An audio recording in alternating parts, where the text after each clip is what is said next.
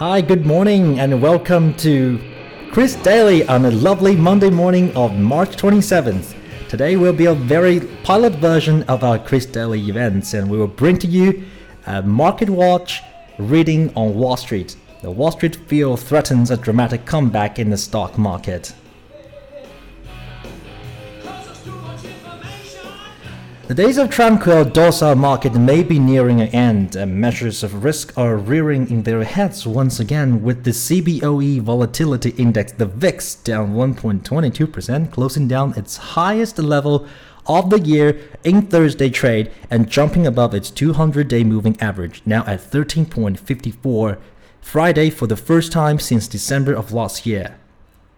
So broadly speaking, moving averages are used by technical strategists to help to judge its short, if short-term and long-term directional momentum and a security is intact. Right now, the VIX, also known as the Wall Street's fear gauge, is creeping towards the long-term average, which suggests that it could attempt a firmer breakout in the parlance of chart watchers.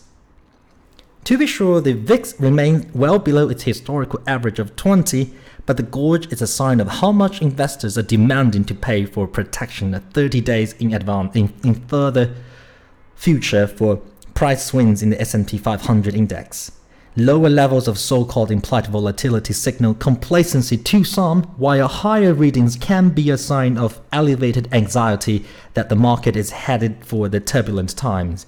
So over the past week, the VIX has climbed around 15%, which would mark its sharpest weekly rise since the 22.7 jump during the week ended December the 30th, according to FactSet data.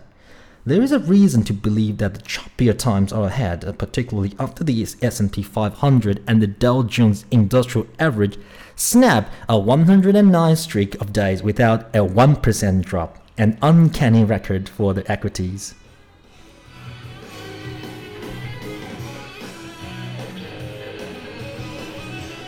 And over the past four months, Wall Street has been sanguine about President Donald Trump's election victory, betting heavily that pro growth pledges made during his campaign, including tax cuts, infrastructure spending, and deregulation, would juice the economy and the broader market. Historically, the VIX declines as stocks move higher, so it isn't uncharacteristic to see the index trade slightly higher as stocks beat a steady retreat.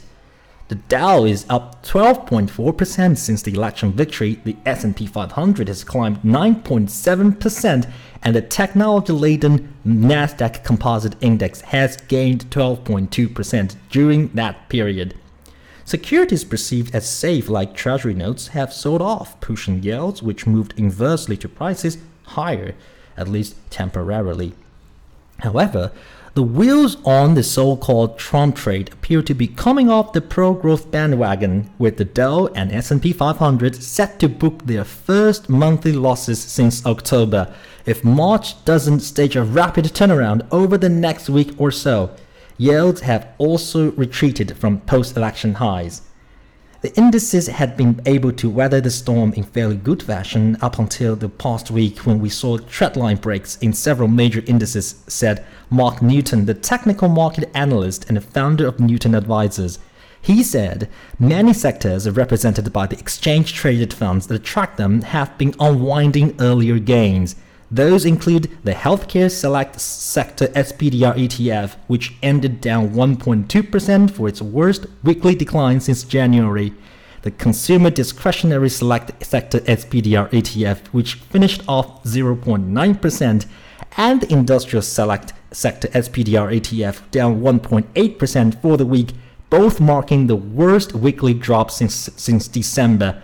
Meanwhile, the banking sector, which had enjoyed healthy gains in the wake of Trump's promises to loosen Wall Street regulation, finished the week off 3.7% for the worst such drop since January 2016, according to FactSet data.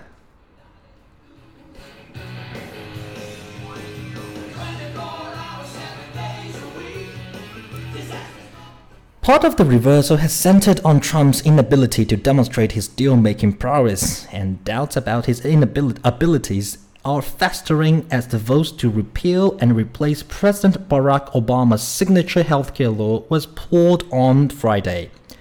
stumbles for the Trump administration in negotiating a successful healthcare pact raises the specter of doubt around the odds of the president implementing other policies. However, in the end, some analysts believe investors may be okay with Trump just moving on to other matters. Uh, even if the bill passes the House, of course, the story is not over. It still has to go through the Senate and then be reconciled, but a pass would be a good sign for the market. If it doesn't, we might see a pullback. If so, I would expect the pullback to be modest and short lived as fundamentals remain strong. And in the medium term, a fall might actually be better for markets than a pass, wrote Brad McMillan, Chief Investment Officer at the Commonwealth Financial Network, in a Friday note. In any event, volatility might be here to stay, which for some investors could be a good thing, as those who pick stock for a living, including many hedge fund managers, grow optimistic at the prospect of showing off their purported skills.